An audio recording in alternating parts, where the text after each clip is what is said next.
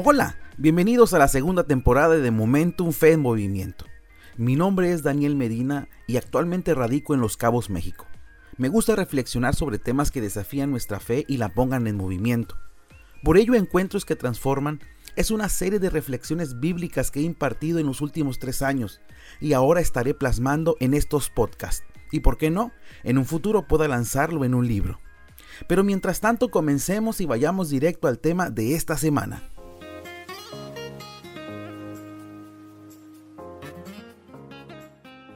A lo largo de la vida tenemos encuentros que nos marcan y son determinantes para nuestro futuro.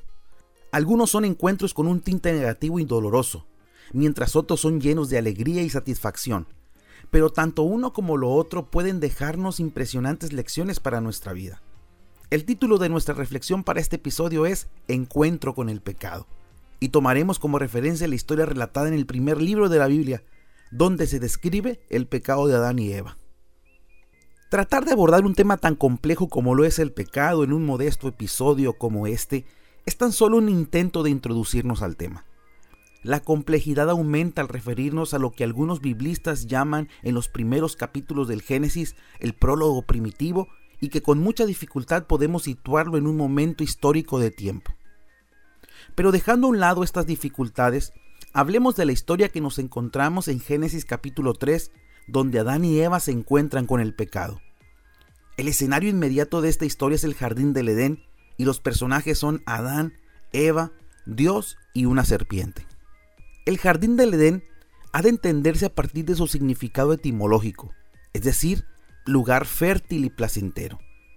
Es en este escenario donde Dios había puesto al hombre y había dispuesto todas las cosas para ellos. En el jardín hay árboles, pero destacan dos en especial el llamado el árbol de la vida y el árbol del conocimiento del bien y del mal. Por su parte, el árbol de la vida parece representar el árbol que conserva la vida en perpetua juventud al que come de sus frutos. Por eso tal vez, a la caída del hombre, Dios coloca un guardia a la entrada para cerrar el camino del árbol de la vida. Por otra parte, al árbol del conocimiento del bien y del mal se le han dado por lo menos cuatro interpretaciones. La primera de ellas es que representa el uso de la razón. En segundo lugar, parece representar la omnisciencia, que es la interpretación que da la serpiente. El hombre de venir a ser como un Dios, conocedor del bien y del mal, es decir, de todas las cosas.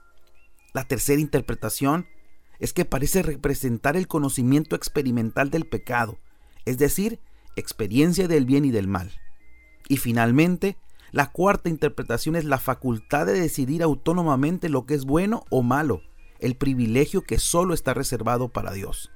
Pero más allá de estas interpretaciones, tenemos que a Adán y Eva se le ha prohibido comer de este árbol de nombre misterioso, porque si come, moriría.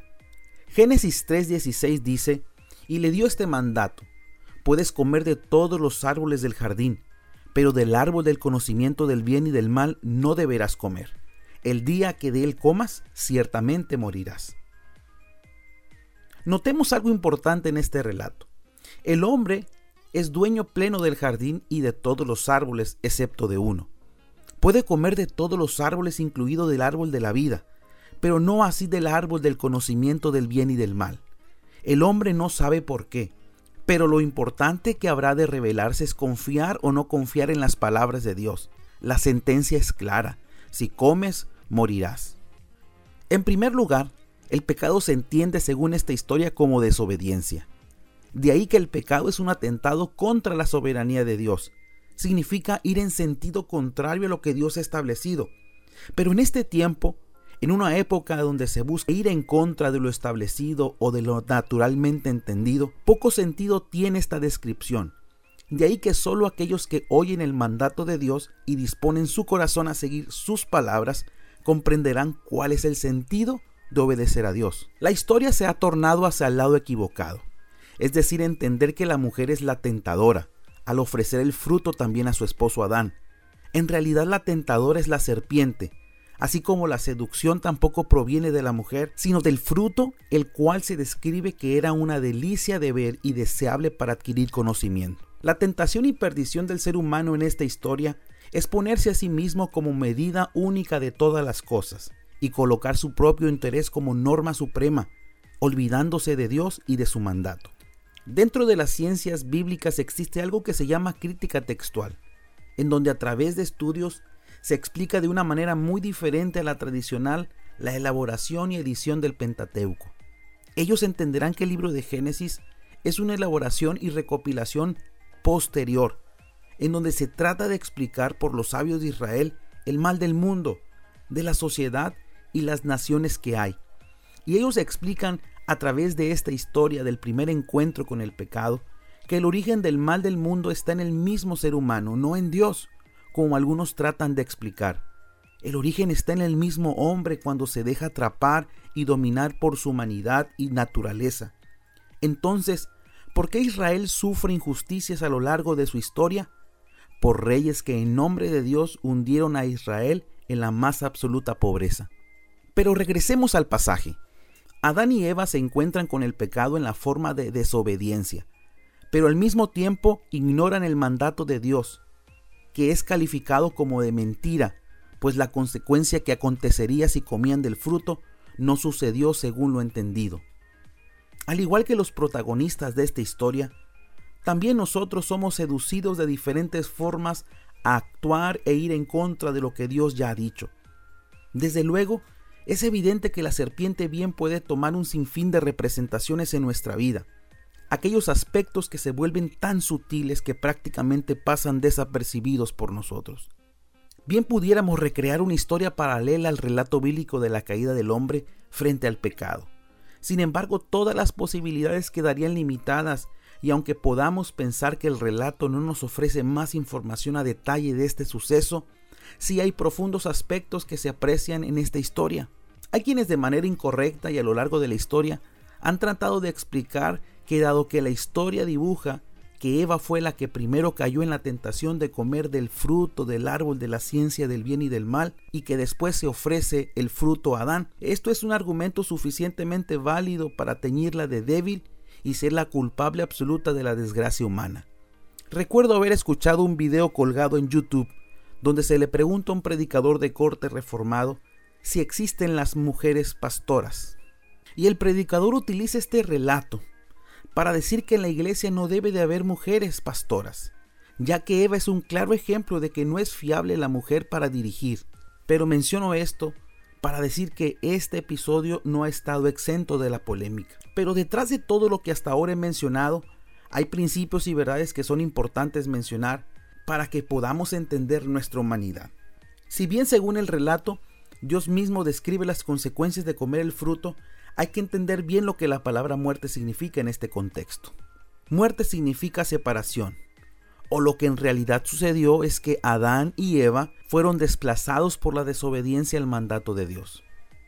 Cuando el pecado aparece en nuestra vida como una opción, esta opción es la de rebelarse en contra de la soberanía de Dios.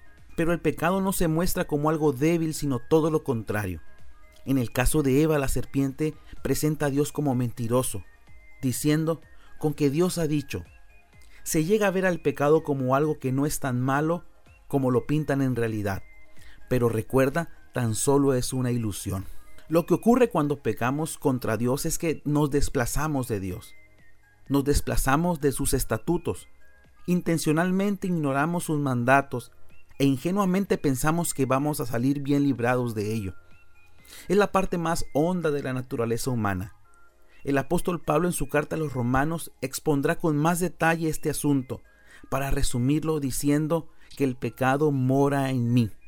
Es decir, hay una parte natural impregnada en nuestra naturaleza que nos hace tener tendencia a ir en contra de la ley de Dios.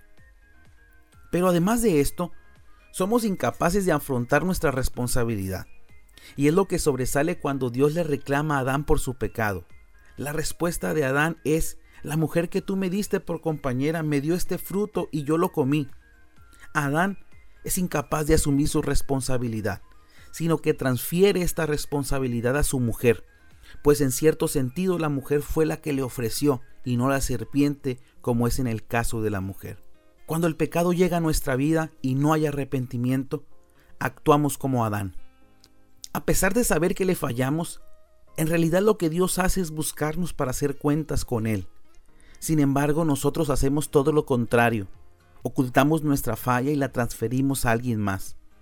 Somos incapaces de aceptar y decir, sí, yo fui el que pequé. Culpamos a todos, a las circunstancias, a nuestras experiencias del pasado, a factores externos. Todos son culpables menos nosotros. Pero en realidad es que cada uno decide frente al pecado. Es decir, pecar es una opción, elegimos hacerlo o no. El pecado siempre tiene consecuencias. Pensar que fallarle a Dios o ignorar sus mandatos no tiene consecuencias es una ingenuidad. La realidad es que siguiendo el principio de la física, a toda acción le corresponde una reacción. Y el pecado también es así. Hay una factura que pagar por nuestro pecado. Y hablo de las consecuencias. Para Adán y Eva fue el hecho de ser expulsados. Pero también hubo consecuencias a nivel personal. ¿Cuánto nos puede enseñar esta historia para aprender que todas mis decisiones repercutirán en nuestra vida para bien o para mal? Hasta aquí el primer episodio de esta segunda temporada. Agradezco el favor de tu atención. Yo soy Daniel Medina y nos escuchamos en el próximo episodio de Encuentros que Transforman. Aquí, en Momentum, Fe en Movimiento. Bendiciones y hasta entonces.